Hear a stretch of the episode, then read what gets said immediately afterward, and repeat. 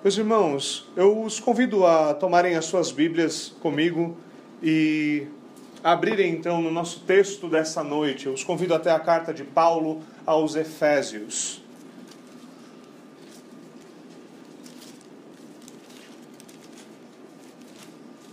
Carta de Paulo aos Efésios, eu os convido até o capítulo de número 4. Carta de Paulo aos Efésios, capítulo de número 4. Nós vamos retomar o nosso texto de onde nós o deixamos na semana passada, como temos feito. E o que nós temos visto de uma certa forma é agora esta parte prática da carta de Paulo aos Efésios. E Paulo está tornando as coisas cada vez mais práticas. E como nós temos visto, isso é algo extremamente importante. Nós temos visto a fé cristã, ela é sobre certas coisas que nós cremos, sem dúvida alguma. Sem dúvida alguma cristãos creem em determinadas coisas. Isso é verdade necessariamente. Mas cristãos não são somente aqueles que creem em determinadas coisas. Cristãos são aqueles que vivem de determinada forma. Paulo, como nós vimos na semana passada, nos chama a andar de uma maneira distinta, ou, em outras palavras, a viver de uma maneira distinta. A ideia básica é que o cristão, embora que o homem embora tenha sido criado à imagem de Deus, por causa do pecado, essa imagem nele foi deformada. E tendo sido deformada essa imagem, agora Cristo vem e nos redime para nos restaurar a imagem de Deus, para que nós sejamos segundo a sua imagem. É isso que nós vimos, por exemplo, no versículo, no último versículo que nós vimos na nossa série aqui no capítulo 4, versículo 24, ele diz: "A revestir-nos do novo homem criado para ser semelhante a Deus em justiça e em santidade". Essa ideia é fundamental de nós sermos feitos à imagem de Cristo, é caminharmos em justiça e em santidade. Agora, o que acontece é que aqueles que estão à parte do Evangelho, eles têm a sua mente obscurecida por causa da dureza do seu coração. Então, Paulo, ele nos diz que aqueles que são unidos a Cristo pela fé, eles têm uma nova vida. A sua mente não é mais obscurecida e, portanto, eles devem viver de acordo com esta nova vida. Nós vimos isso em maior detalhe na última semana, dos versículos 17 ao 24, e hoje eu os convido a darem atenção aos versículos 25 a 32. Nós vamos ver esse último parágrafo final do quarto capítulo de, da carta de Paulo aos Efésios. Então, mais uma vez, Efésios capítulo 4, do versículo 25 ao versículo de número 32. Paulo está falando mais uma vez de algo extremamente prático. O que ele está falando, seu tema é: esses são os princípios de uma nova vida. São os princípios de uma nova vida. Eu vou fazer a leitura da palavra de Deus e peço que vocês ouçam com atenção e com fé, pois ela é a palavra de Deus. Assim diz o Senhor. Portanto, cada um de vocês deve abandonar a mentira e falar a verdade ao seu próximo, pois todos somos membros de um mesmo corpo. Quando vocês ficarem irados, não pequem apaziguem a sua ira antes que o sol se ponha. E não deem lugar ao diabo. O que furtava, não furte mais, antes trabalhe, fazendo algo de útil com as mãos para que tenha o que repartir com quem estiver em necessidade. Nenhuma palavra torpe saia da boca de vocês, mas apenas a que for útil para edificar os outros, conforme a necessidade para que conceda graça aos que ouvem. Não entristeçam o Espírito Santo de Deus, com o qual vocês foram selados para o dia da redenção. Livrem-se de toda amargura, indignação e ira, gritaria e calúnia, bem como de toda maldade. Sejam bondosos e compassivos uns com os outros, perdoando-se mutuamente, assim como Deus os perdoou em Cristo. Amém. Vamos orar. Senhor, nós te agradecemos pela tua santa palavra e pedimos que o Senhor fale conosco de maneira clara e profunda pelo teu Santo Espírito. Por favor, Senhor, abre os nossos ouvidos, destapa os nossos olhos, abre o nosso entendimento para que nós possamos compreender. Por favor, Senhor, alimenta-nos, confronta-nos, consola-nos, faz aquilo que eu, como pregador, não posso fazer, faz aquilo que nós, como homens, não podemos fazer por nós mesmos. E ajuda-me, Senhor, para que eu seja fiel ao teu evangelho à medida que eu guio o teu povo à tua palavra. É o que nós te pedimos no nome do teu filho Jesus. Amém. Amém. Meus irmãos, é importante que ao adentrarmos nessa última parte, bastante prática, sem dúvida bastante prática, nós lembremos do tema geral de Paulo, do que ele está falando aqui nessa altura. Vocês vão lembrar que no começo do capítulo 4, um dos temas fundamentais de Paulo é a unidade, lembram? Ele fala, vocês devem procurar ter uma mesma mentalidade. Nós temos falado como isso muitas vezes é algo difícil. Nós vivemos em dias em que, quando você fala que as pessoas têm que ter a mesma mentalidade, normalmente as pessoas acham isso extremamente perigoso. Mas na Bíblia isso é algo louvável. Na Bíblia isso é algo que é apresentado como a unidade do Espírito quando os cristãos concordam sobre as coisas. E Paulo argumenta: é uma só a fé de vocês, é um só batismo, é um só o Espírito que foi derramado, é um só Deus e Pai de todos vocês. E curiosamente, Paulo então começa a falar dessa questão da unidade. Há uma unidade fundamental que todo cristão tem. Veja, essa unidade está no fato de que, se nós cremos, nós somos unidos a Cristo pela fé. Nós somos seus membros. E se nós somos membros de Cristo, então nós somos membros uns dos outros. Há uma unidade elementar que é um dom da graça de Deus, a qual todos os que estão em Cristo, Cristo desfrutam. E há uma unidade um tanto quanto escatológica, uma unidade futura que ele fala que nós devemos buscar. Ele fala que já há uma unidade, mas há uma unidade a se buscar. E muitas vezes algumas pessoas na ânsia de buscar por aquela unidade, comprometem a unidade que já existe. E essa é a pior forma de se fazer isso. A melhor forma de alcançar a unidade última para a qual Deus nos chama é sermos fiéis em lutarmos pela unidade que nós temos agora. E Paulo então começa a falar de obstáculos à liberdade que se apresentam na igreja por meio de pecados que são um conflito, são um problema para a unidade da igreja. Os pecados que Paulo trata aqui são pecados que ameaçam a unidade da igreja. Eles não são pecados mais graves necessariamente por isso, mas eles são pecados, e todo pecado é uma ofensa a Deus. E, portanto, eles devem ser tratados como são pecado. Nós precisamos, nos nossos dias, voltar a essa linguagem bíblica sobre as coisas. Hoje nós temos os psicólogos, muitos psicólogos dizendo: não, o problema não é pecado, o problema é que ele tem uma dificuldade, é um traço de personalidade. Ser ladrão não é um traço de personalidade, Paulo está dizendo. Algumas pessoas falam, e você encontra até camisetas, ah, eu falo palavrão, mas eu amo Jesus. Não! Não! O que nós precisamos é encarar pecado como é pecado. E nós devemos encarar eles antes de encarar nos outros, ou nas palavras de Jesus, antes de lá fuçar o cisco no olho do irmão, nós devemos encarar eles em nós mesmos. Nós devemos olhar para a trave que está no nosso olho. E Paulo nos chama aqui a isso. Lembre-se mais uma vez: Paulo não está falando com ímpios nesta carta. Aqueles que estão conosco aqui desde o começo da série, algumas, algumas semanas, alguns meses atrás, lembram-se lá da introdução, versículo 1 e 2 do capítulo 1. Aos santos que estão em Éfeso. O que ele está escrevendo são advertências para cristãos e isso é outro ponto importante. Nós não devemos entender isso aqui simplesmente como moralismo ou legalismo. É por meio do evangelho que estas ordenanças se compreendem. O que Paulo não está dizendo, eu repito da semana passada, ele não está dizendo que nós devemos viver desta forma para nos tornarmos cristãos.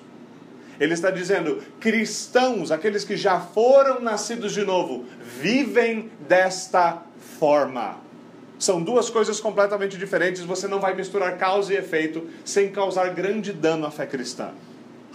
Então veja, Paulo está falando destes pontos e ele começa então a falar dessas coisas que são extremamente importantes. Você vai lembrar, lembre do capítulo do versículo 1 do capítulo 4. Aqueles que quiserem, voltem rapidamente até ali. Ele diz: "Como prisioneiro do Senhor eu rogo-lhes". E o que que ele roga? Que vocês vivam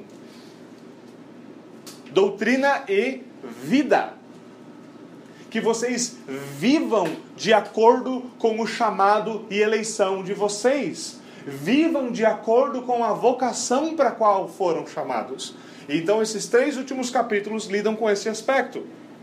Nós devemos viver aquilo que nós cremos. E Paulo nos chama aqui a isso.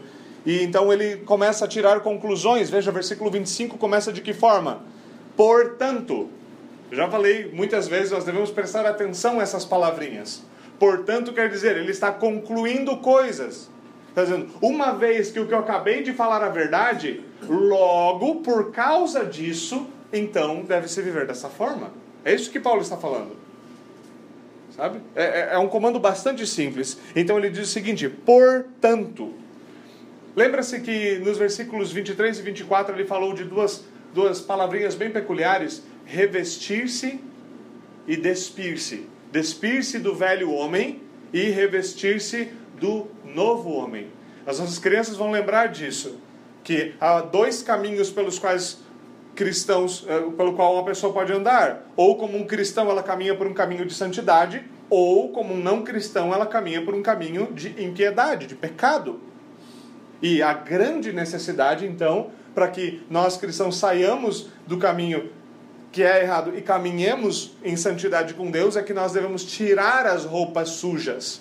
E por roupa, Paulo quer dizer aquelas coisas que a gente costuma fazer que é pecado.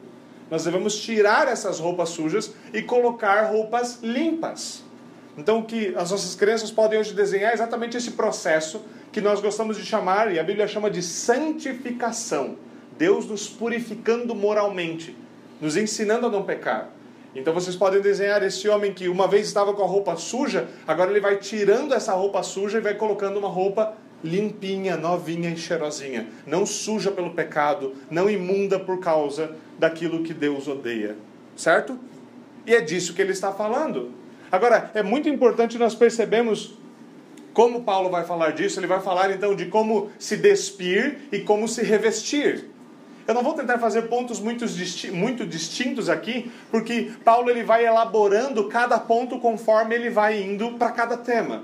Eu espero ser compreensivo, é, ser compreensível à medida que eu faço isso. Veja versículo 25. Portanto, primeira coisa, cada um de vocês deve abandonar a mentira. Portanto, cada um de vocês deve abandonar a mentira. Mentira é algo que deve ser abandonado. Paulo está aplicando um dos mandamentos que nós lemos hoje mesmo, nono mandamento. Não dê falso testemunho contra o seu próximo. Nós não devemos mentir. Mas e mentiras brancas? Não existem mentiras brancas. Toda mentira é uma ferida exposta, purulenta, podre, cheia de vermes. Essa é a única mentira que existe. Essa é a única mentira que existe. Não tem mentira branca. Não existe tal coisa.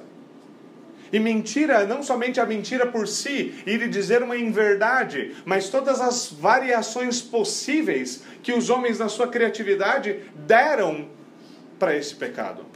Isso inclui muitas coisas. A hipocrisia é uma mentira. Não é uma mentira silenciosa, mas ela é uma mentira vivida. Esse é um dos grandes problemas. Nós falamos certas coisas e vivemos de outra forma. O nome para isso? Hipocrisia. Qual mandamento está, isso está quebrando? Objetivamente o nono mandamento: você é um mentiroso. Você é um mentiroso. O enganar os outros, o tentar passar a perna, o tentar tirar vantagem. Colar para aqueles que ainda estão estudando não é nada mais do que mentira. Ah, mas eu não posso reprovar. Isso não é problema meu, isso é problema seu. E esse problema se resolve estudando e não vivendo em rebelião contra Deus a falta de palavra e a desonestidade são outras duas coisas que são simplesmente mentira. Nós gostamos de tratar essas coisas como não tão graves, mas elas são.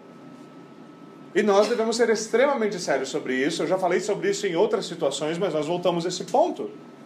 Em especial com os homens, mas obviamente verdade também para as mulheres. Em especial com os homens, porque eles são os responsáveis dos seus lares. E aqueles que estão se tornando homens e vão assumir a liderança nos seus lares, os nossos adolescentes e jovens, também devem encarar isso com seriedade. Os seus horários, a sua palavra, as suas promessas, todas elas devem ser cumpridas, inclusive as mais fundamentais, mas também as menores delas. Nós lemos há poucos dias um salmo juntos que dizia o quê? Ainda que aquilo me seja por prejuízo, eu manterei a minha palavra para com Deus. Cristãos vivem diante da face de Deus e, portanto, eles não devem viver como filhos do diabo. Porque aquele que mente é filho do diabo. O raciocínio é muito simples. Se você diz os seus horários e você não os cumpre, se você faz promessas e você não as cumpre, você promete entregas para cliente e você não as cumpre, você promete coisas para os seus empregados e não as cumpre, você mente. E embora todos nós tenhamos uma boa desculpa para os nossos pecados, nem uma delas colam para Deus, embora algumas pessoas caiam nelas. Nós devemos tratá-la como tal.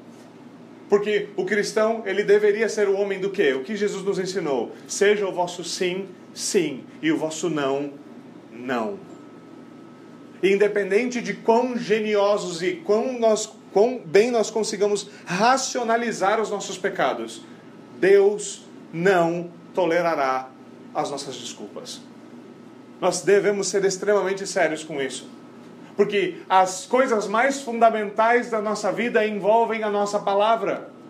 Aqueles que são casados, quando você se colocou diante de um juiz, diante de um pastor, diante de testemunhas, ao lado da mulher que você diz amar, você fez um voto diante de Deus que amaria.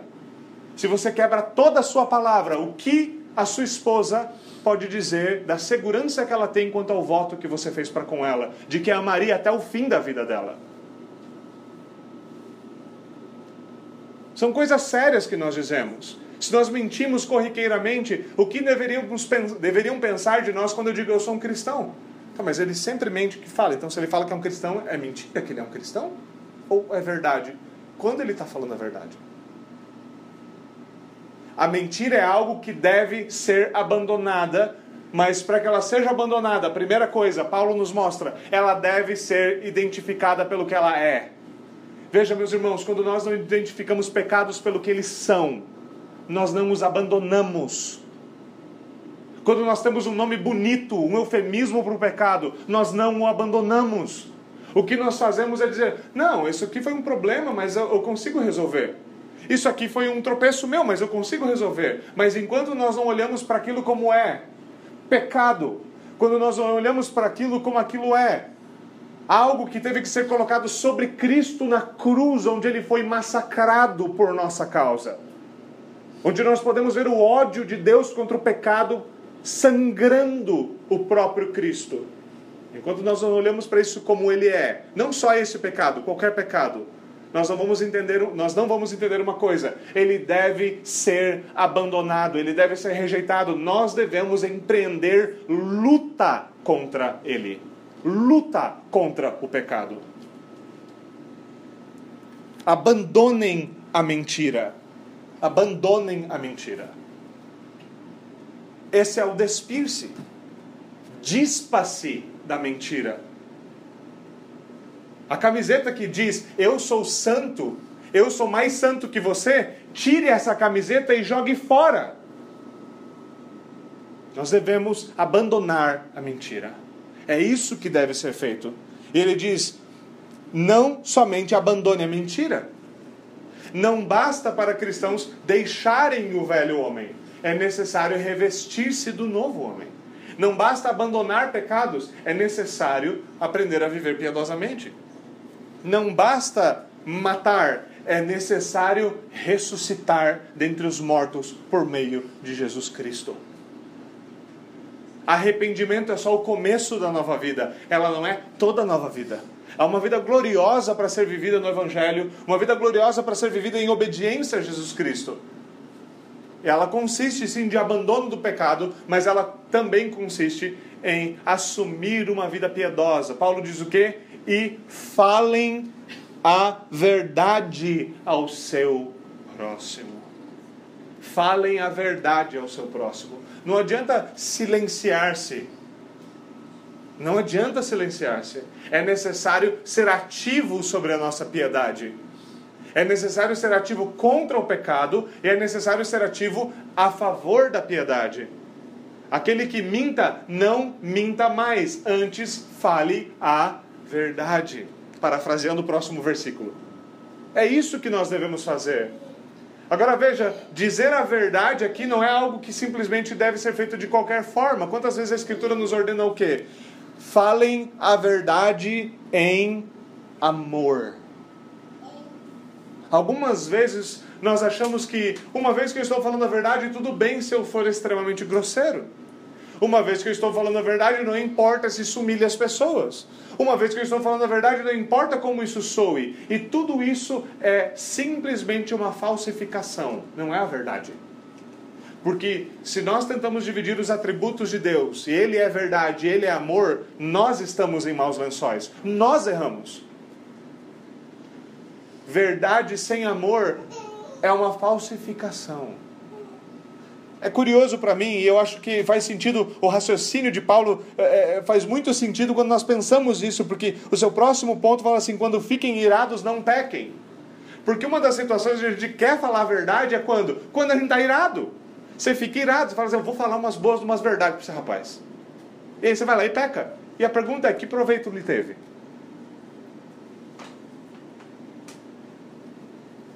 Paulo fala, nós devemos falar a verdade. E o seu argumento é muito interessante. Ele diz: Pois nós somos membros uns dos outros. Ele volta fazendo link com o começo do capítulo. Um só corpo, um só batismo, uma só fé, um só espírito, um só Deus e Pai. Vocês são um só corpo. Meu irmão, pergunte-se para você mesmo: se o seu cérebro decidisse mentir para você, o que seria de você? Você está dirigindo seu carro e seu cérebro manda informação. Não é uma curva, é uma reta. Vai adiante.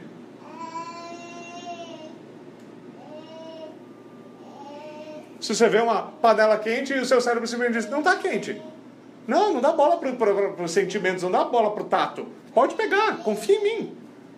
O que aconteceria com você?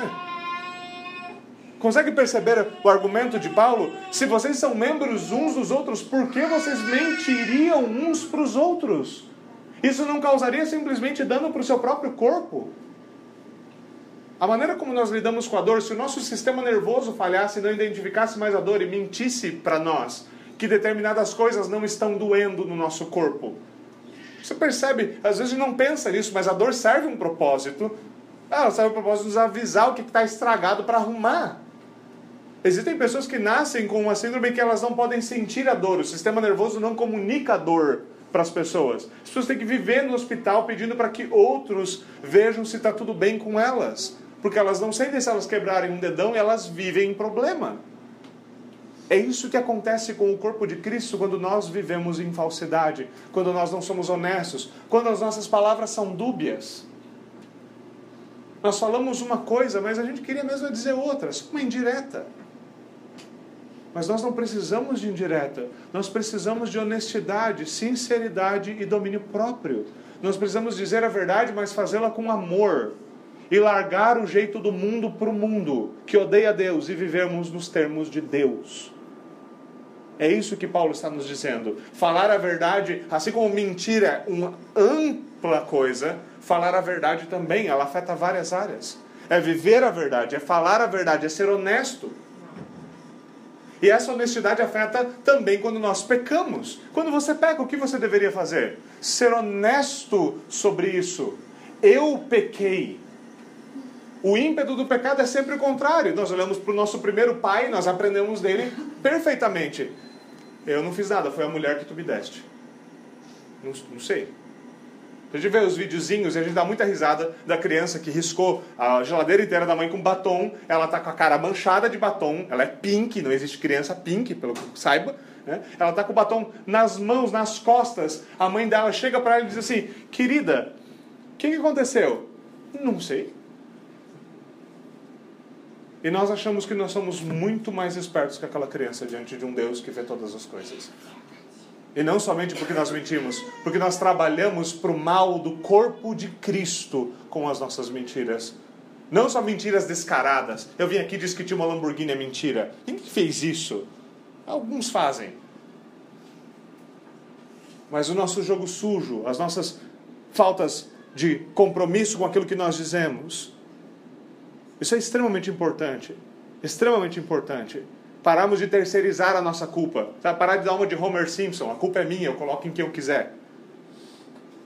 e falar: a culpa é minha e eu vou assumi-la, porque Deus me chamou para viver em santidade diante dele. E se eu estou falhando, o único caminho para a santidade é o arrependimento.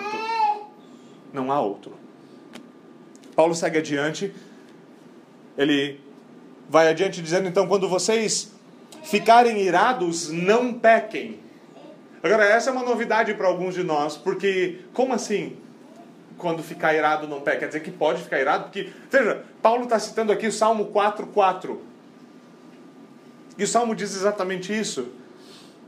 Vocês podem até se irar, não pequem quando se irarem. Ele está falando, ira é um negócio que só cabe bem em quem tem domínio próprio. Aquele que não consegue controlar sua ira não deveria nem experimentar o seu sabor. Quando vocês se irarem, não pequem. Não pequem. Não pequem. Há uma ira que é uma ira santa. Existe uma forma de se irar que não é pecaminosa, que é digna. Existem coisas que devem nos irar. Agora veja, as coisas que devem nos irar normalmente não estão relacionadas a como eu me sinto sobre eu mesmo. Normalmente elas estão relacionadas à glória de Deus ou ao bem do próximo. Desta forma é que a ira se manifesta de maneira justa. Veja, por exemplo, Salmo 97, versículo 10. Salmo 97, versículo 10. Veja o que ele diz de maneira bem clara: Odeiem o mal vocês que amam o Senhor. Odeiem o mal. Se você ama a Deus, você deveria odiar o mal.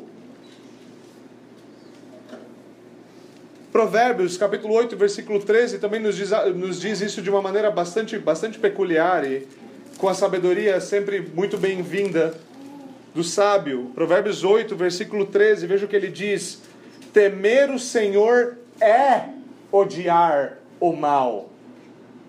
Temer ao Senhor é odiar o mal. Odeio o orgulho, a arrogância, o mau comportamento e o falar perverso. Nenhuma novidade aqui, Paulo está aplicando para nós o Antigo Testamento. Ele está falando daquilo que o Testamento já nos ensinava, mas às vezes a gente não é tão sábio quanto ele para perceber. Mas há uma forma de ira, há uma ira que é santa, mas há uma ira que também é pecaminosa. Que ela é falta de paciência, ela é o nosso famoso pavio curto ela é a nossa falta de compaixão, ela é incendiada pelo nosso orgulho. A ira tem um, um, um, componente peculiar que é o componente da justiça. Nós nos sentimos no direito de sentirmos irados quando nós achamos que estamos sendo injustiçados e o nosso lado é o lado da justiça. Então, nós combinamos, eu estou irado porque eu sou justo. Então nós queremos declarar essa justiça, nós queremos forçar essa justiça. Ela sempre traz essa ideia: eu estou certo. Estou irado porque eu, foi feito algo errado contra mim. Nós não percebemos, muitas vezes esquecemos que há uma única justiça que é verdadeiramente nossa. Há uma única forma de nós sermos justos. E a única forma de nós sermos justos é abandonando toda a ira, toda a malícia, todas as coisas que Paulo está falando, nos submetermos a Jesus Cristo, reconhecermos o nosso pecado, incluindo a nossa ira, e pedirmos que Ele nos perdoe e que Ele nos dê a sua justiça, porque a nossa não é suficiente. Porque a nossa justiça é inútil diante de Deus. Nós precisamos de uma justiça plena. E justiça plena existe apenas em Jesus Cristo. E só há um jeito de alcançá-la: pela fé. Não pelos gritos, não pela porrada, pela fé. Pela fé. Nós devemos abandonar a ira. Quando vocês se irarem, não pequem. Nós devemos abandonar toda a ira que não é justa, toda a ira que não é santa. Ele diz: apaziguem a sua ira antes que o sol se ponha. Você se irou, a sua ira está correta, ela está bem direcionada. Mesmo assim, você jamais deveria pegar um banquinho, colocar e sentar nela. Você não deveria montar na ira santa como se ela fosse um cavalo branco para você desfilar. A minha ira é santa, embora de vocês não sejam. O que nós deveríamos é resolver a nossa ira, procurar aplacá-la, abandonar a ira, porque o que acontece do contrário é essa ira toma espaço no nosso coração. É isso exatamente o que acontece. Veja, alguns de nós, eu conheço alguns de vocês, eu, alguns de vocês me conhecem bem o suficiente para saber como ira funciona. Não é? E alguns de nós somos vocais sobre a ira. A gente se ira e faz o quê? Externa. Certo? A gente tem aquela, aquele visual, alguma coisa aconteceu, rah! Isso é comum para muitos de nós, mas alguns de nós nos iramos de maneira distinta. Nós iramos em silêncio. É aquele coisa, e alguns casais talvez saibam do que eu estou falando, quando alguma coisa acontece no ar, uma meia é encontrada num lugar que ela não deveria estar, então depois, pelas próximas três horas, a única palavra que você ouve do seu cônjuge é uhum, uhum, uhum. E nós sabemos o que aquilo significa. E nós sabemos que se ambos residirem na ira, o que vai sair dela é mais maldade. Porque, embora seja legítimo que algumas coisas nos acendam por causa daquilo que elas são, que elas mexam conosco pelo que elas são, o que deve acontecer é: nós não podemos ser dominados por nada disso.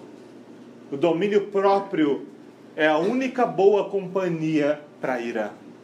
Nós devemos saber nos medir, nós sabemos dever aplacar a ira. De outra forma, veja o que Paulo fala: e não deem lugar ao diabo. Meus irmãos, quando nós damos lugar à ira, para que ela resida, para que ela se acenda, para que ela se inflame, ou para que ela pegue as suas malas e passe um fim de semana lá em casa, nós estamos convidando o próprio diabo para o nosso lar. Algumas casas, muitas vezes você vai conversar com algum casal e fala: Nossa casa é um inferno. Às vezes as casas de alguns são um inferno porque eles convidaram o diabo para morar lá pelo simples fato de que nós residimos na ira. Nós não cobrimos com amor, nós guardamos o ressentimento. Nós simplesmente fazemos a nossa morada em cima do problema. Nós não deixamos ir. É a, é a minha justiça. Não. É a justiça de Cristo. E lembre-se como ele termina esse texto: na justiça de Cristo que deve ser feito, nós devemos perdoar uns aos outros, assim como Deus nos perdoou em Cristo. Esse é o antídoto para a ira. Perdão, perdão evangélico, perdão real, como diz o salmista, como pedras no fundo do oceano é o teu perdão.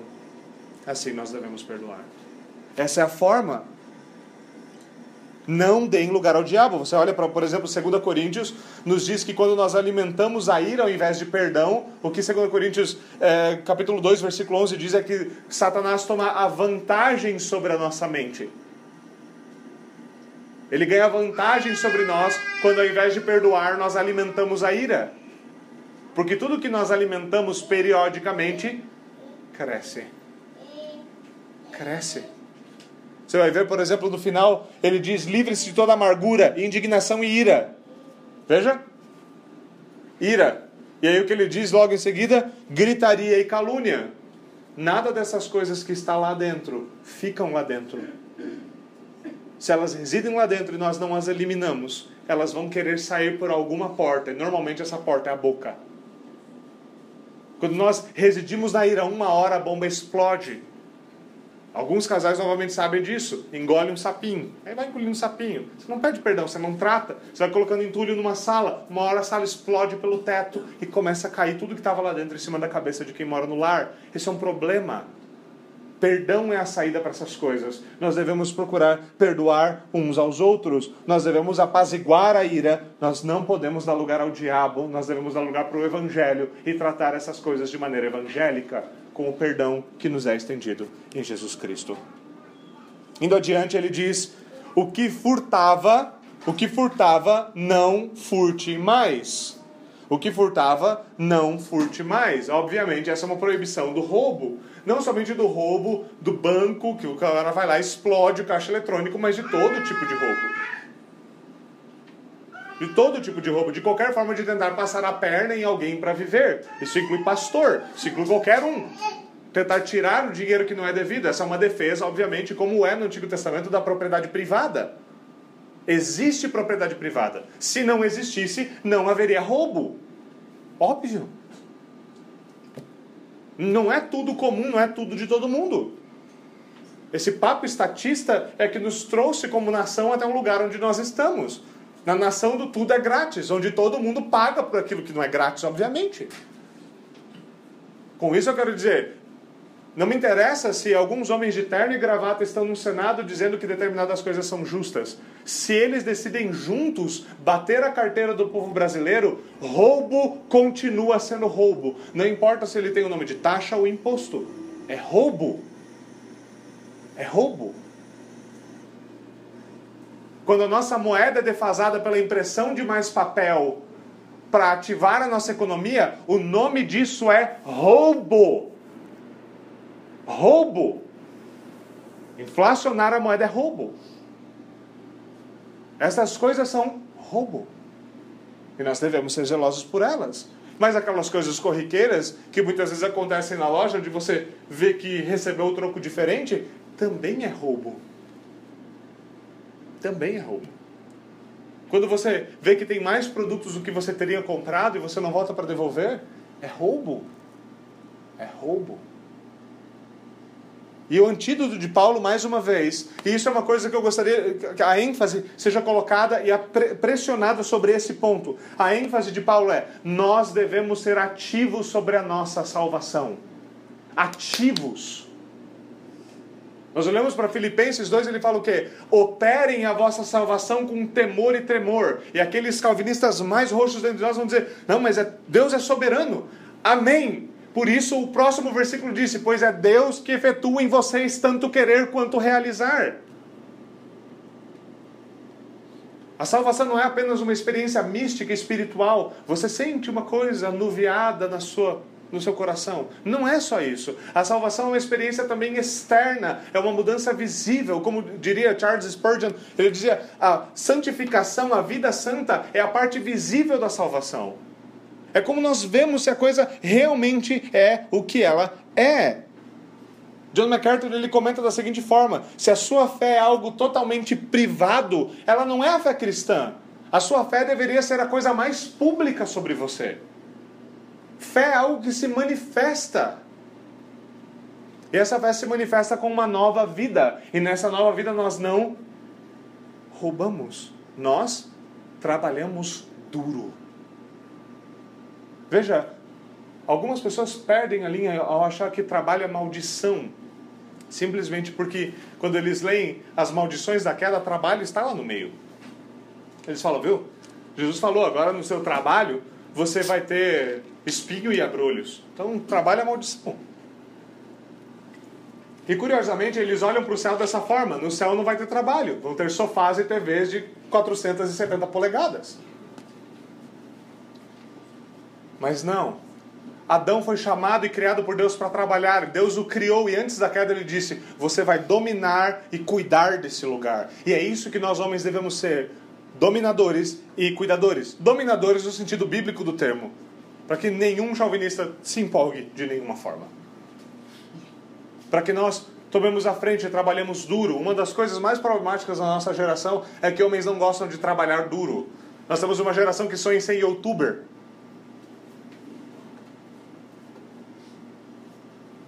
É interessante como Paulo fala do trabalho manual Veja, é curioso, trabalhe com as suas mãos, ele nos lembra, trabalhe os manuais, trabalhe com as mãos. A gente vive na, no tempo do canudo. E agora é aquela coisa assim, não, mas aquilo é um trabalho manual, aquilo é ruim. A maneira como um homem honra a Deus com a sua vocação e sustenta a sua família é bendita diante de Deus, não importa o que o mundo pense. Trabalhos manuais são gloriosos, todos nós necessitamos deles. São vocações divinas e devem ser vividas como tais. Agora, veja como Paulo substitui o pecado por algo piedoso. Aquele que roubava, não roube mais. Antes, trabalhe para quê? Para não precisar mais roubar. Não! Trabalhe para que você tenha o suficiente para você, mas também para partilhar com aqueles que estão em necessidade. É curioso, é uma aplicação bem ampla aqui ao Estado, no sentido bem amplo, ao governo nessa, nessa realidade. Tanto de que, primeiro, o governo jamais deveria dominar a economia, tanto no quesito que o governo jamais deveria tentar fazer caridade. Caridade é uma responsabilidade pessoal, individual, nossa. E da igreja, da parte dos diáconos. nós devemos nos empenhar em caridade, não com o dinheiro do Estado. Né? A gente fala, e algumas vezes já falei do, é, da, da, daquela parábola do. Agora me fugiu da memória bem, bem. Da parábola do bom samaritano. E a parábola moderna do bom samaritano é bem peculiar. A parábola do samaritano naquela época foi o quê? Ele viu a pessoa em necessidade, ele tirou do bolso dele, ele pagou a estadia, ele pagou a comida dele. A parábola do bom samaritano moderno é: eu venho, encontro uma pessoa ferida no meio do caminho, eu corro para o Estado, eu falo para ele, eu vou lá correndo na, é, na Câmara dos Deputados, eu vou aprovar uma lei que te beneficie, eu já volto. E vai ele seguir a vida pública. Mas é do nosso bolso. Paulo fala: nós não devemos querer tirar as coisas dos outros, nós devíamos querer dar. Não foi isso que Jesus Cristo nos ensinou? Melhor é dar do que receber. Paulo cita aí isso em Atos 20 e 35. Jesus disse: é melhor dar do que receber. E às vezes a igreja não é exatamente. Eu consigo imaginar Paulo falando hoje tendo o mesmo resultado, pessoas não gostando dele. O problema da igreja muitas vezes é esse.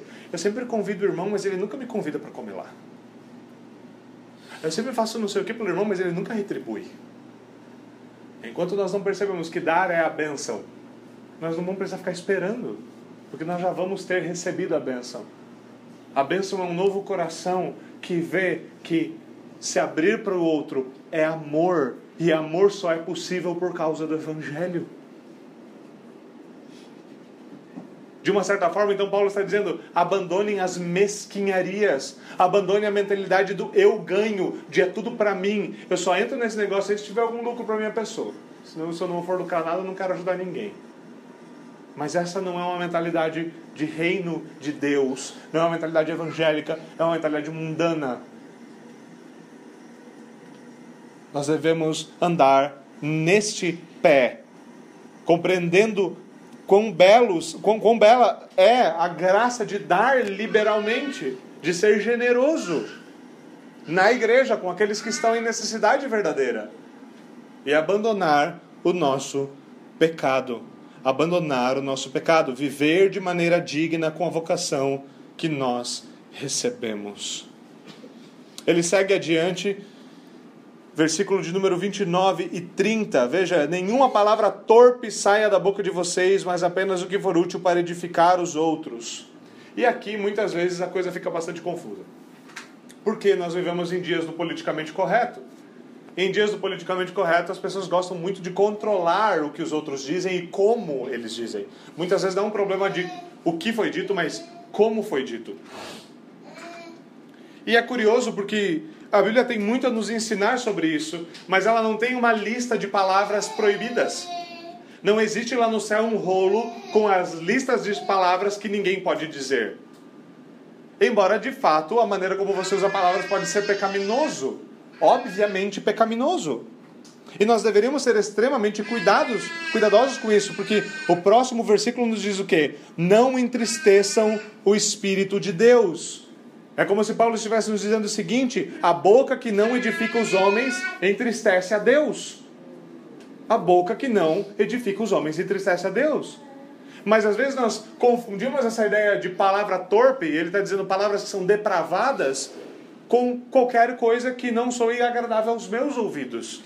E nós temos um problema com todas as advertências da Escritura. Algumas pessoas colocam isso em quatro categorias. A lista das palavras malditas sempre cai nessas quatro: vulgaridade, obscenidade, maldição e blasfêmia. Dizer algo vulgar, dizer algo obsceno, certo? Maldizer alguém e blasfemar, fazendo mau uso do nome, do nome de Deus. A grande questão é que todas essas coisas, de uma certa forma, podem ser usadas de forma piedosa. E é aqui que muitas vezes um monte de olhos saltam. Como assim? Usar vulgaridade e obscenidade de uma maneira piedosa? Sim. Você quer ver? Por exemplo, obscenidade, Isaías 64,6. As nossas justiças são como um trapo de imundícia. O que é um trapo de imundícia na cultura, grega, na cultura hebraica daquela época? Era o pano que a mulher usava para sua menstruação. Paulo está falando, a justiça de vocês é como esse pano com este sangue que é espúrio. Essa é a justiça de vocês. Quem de nós nos levantaria e dizer: Isaías pecou contra aquilo que Paulo escreve quando ele disse as palavras inspiradas de Deus? Ezequiel diz no capítulo 23 do seu livro que Israel se prostituía espiritualmente, e ele se prostituía de certa forma porque ele gostava dos membros gigantescos dos outros deuses. E alguns de nós dá até arrepio. Não, não, na Bíblia não tem essas coisas, pastor. É porque você não está lendo a Bíblia, irmão. Mas está lá. Mas está lá.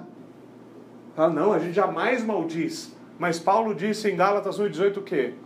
Maldito seja eu mesmo, ou qualquer um dos apóstolos que ousar, ou até um anjo que ousar distorcer o evangelho de Jesus Cristo. Maldito seja. E o uso do nome de Deus também pode ser feito de maneira piedosa. Você vai a Deuteronômio e ele diz o quê? Nós devemos ju jurar justamente usando o nome de Deus. E o que nós fazemos nos votos de casamento, os votos de batismo, votos de membresia, é o que se não fazer um justo uso do nome de Deus? Para os jovens, isso muitas vezes é uma coisa delicada. Nós vemos um mundo que as palavras são usadas de maneira muito solta e muitas vezes com o objetivo de ofender.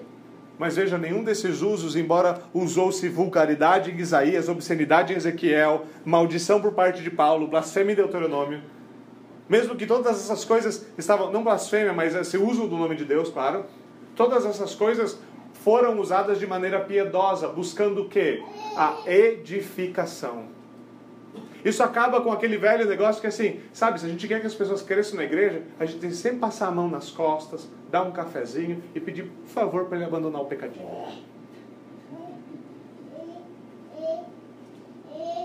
O que precisa ser feito, muitas vezes, é encarar o pecado como Paulo está encarando e dizer: pecado é pecado e ele deve ser abandonado. A única solução para o pecado é residir em Cristo pelo arrependimento. E é esse o único caminho pelo qual nós devemos caminhar.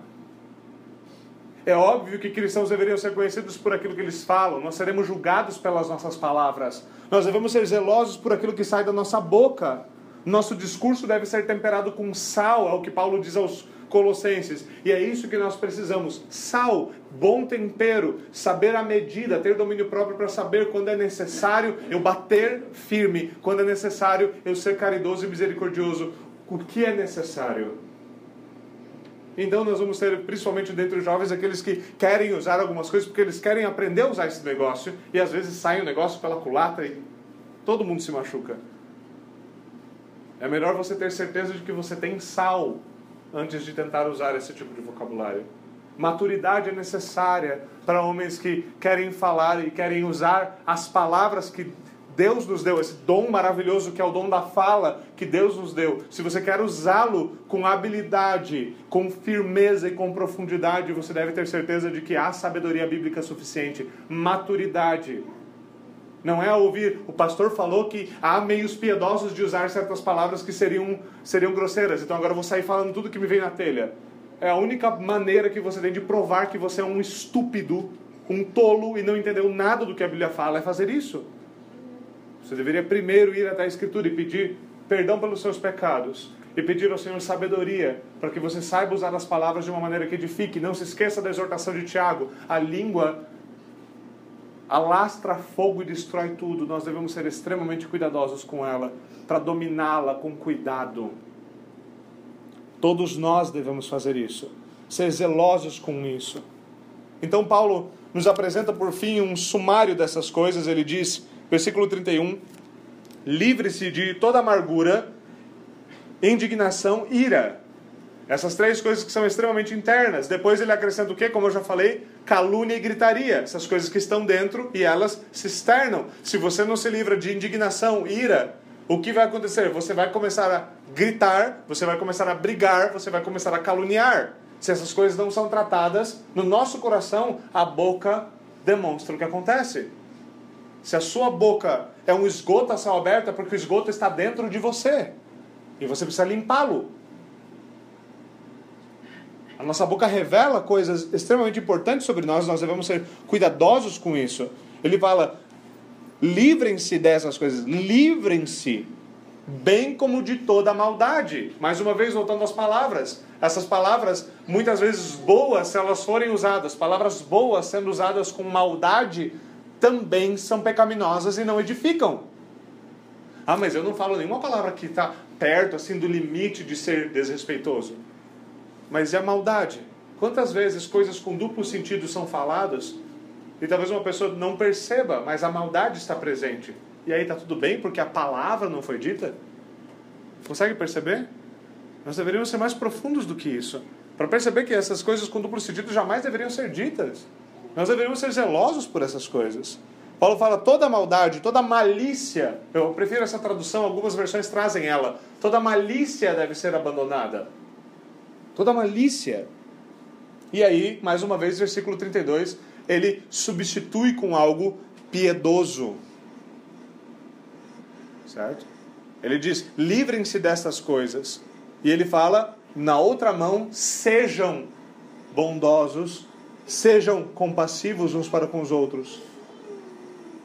Mais uma vez, meus irmãos, a maneira que cristãos caminham é uma maneira na qual ele abandona seus pecados e substitui esses pecados por piedade. Um dos grandes problemas é quando nós achamos que aquilo que nós falamos, que aquilo que nós tomamos como posição é tudo que é verdade sobre nós, independente de como nós vivemos. Recentemente eu me lembrei dessa frase de uma postagem bastante antiga minha, do Paul Washer, ele diz o seguinte: se julgarmos a nossa vida por aquilo que sabemos ou dizemos, podemos nos enganar com facilidade, pensando ser o que não somos. É mais sábio avaliar-nos pela quantidade de verdade que nós vivemos. Veja aquilo que é proposto para nós nesse texto e faça essa pergunta a si mesmo: quanta verdade você sabe? Quanta verdade você vive? Isso é algo extremamente sério e todo cristão deve encarar. Quanta verdade você vive? Porque veja, dizer que é santo é muito fácil. Viver de maneira santa é um pouquinho mais complicado. E nós devemos abandonar a mentira, abandonar a malícia, abandonar a hipocrisia e logo mentirmos sobre essas coisas não é exatamente uma coisa que convém a nós cristãos. O que deve acontecer conosco é o que? Nós devemos aprender a caminhar de maneira digna da vossa vocação. É isso, mais uma vez, que Paulo fala, versículo 1. Meus irmãos, eu rogo-lhes que vocês caminhem de maneira digna da vossa vocação. E aqui ele nos apresenta o caminho pelo qual nós devemos andar. Sem mentira, sem calúnia, uma vida sem ira injusta, uma vida piedosa.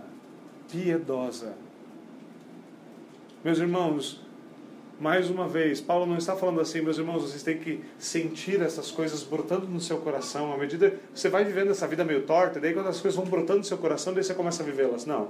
Ele fala, você abandona essas coisas e substitui. Você coloca essas coisas diante de você como um alvo. Você caminha para isso. Um dos grandes perigos da vida cristã é nós ficarmos esperar, sentados esperando as coisas mudarem dentro de nós, ao invés de olhar para as claras advertências da Escritura, levantarmos e começarmos a viver aquilo que Deus ordena.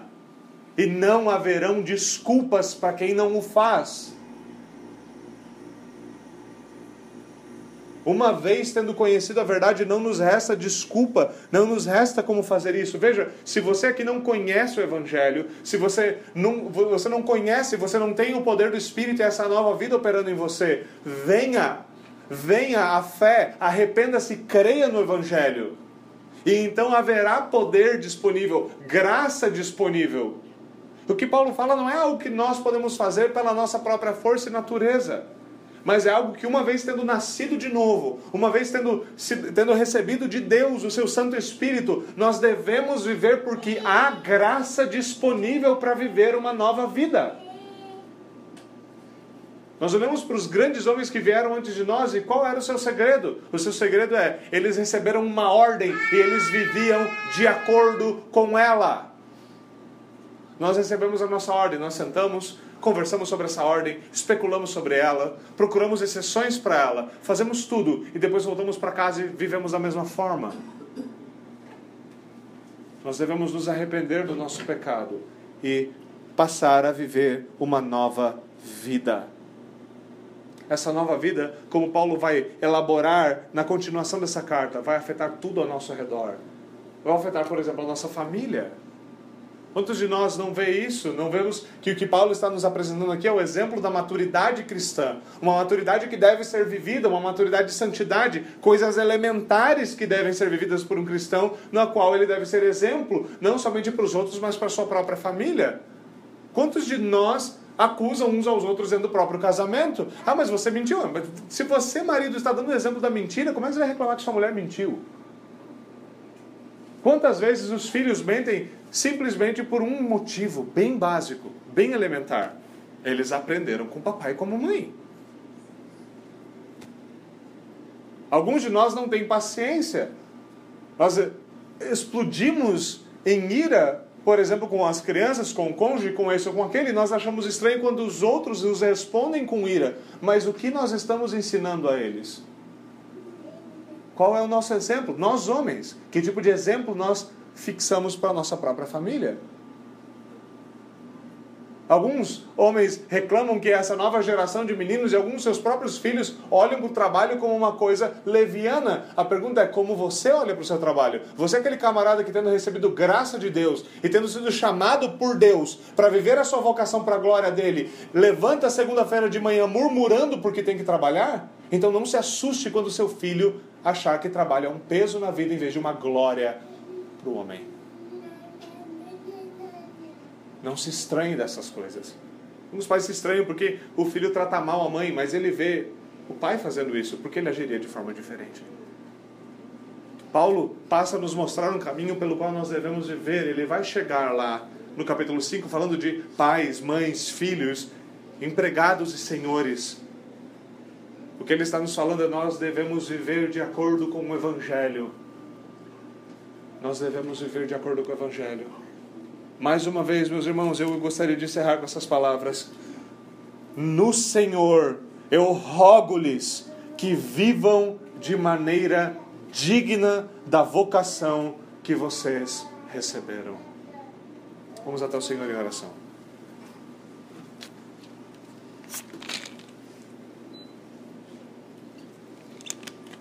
Senhor, nós te pedimos que o Senhor aplique a tua palavra ao nosso coração. Confronte-nos os nossos pecados e nos dê verdadeiro arrependimento, Senhor. Ajuda-nos. Ajuda-nos a nos arrepender, porque nem isso nós sabemos. Tem misericórdia de nós. Ajuda-nos a viver essa nova vida. Ajuda-nos, Senhor, a temer ao Senhor, a odiar o mal, a amar a verdade a nos apegar à tua justiça, a usar as palavras com o mesmo cuidado que o Senhor usou, que nós aprendemos a tua palavra. Ajuda-nos, Senhor, a viver de acordo com o santo evangelho pelo qual nós somos salvos. Quebranta-nos, Senhor. Ajuda-nos para que o Senhor seja glorificado, para que os homens vejam a tua luz, para que nós sejamos sal e luz nesse mundo e o teu evangelho avance até que cubra toda essa terra. É o que nós oramos em nome de Jesus Cristo. Amém. Amém.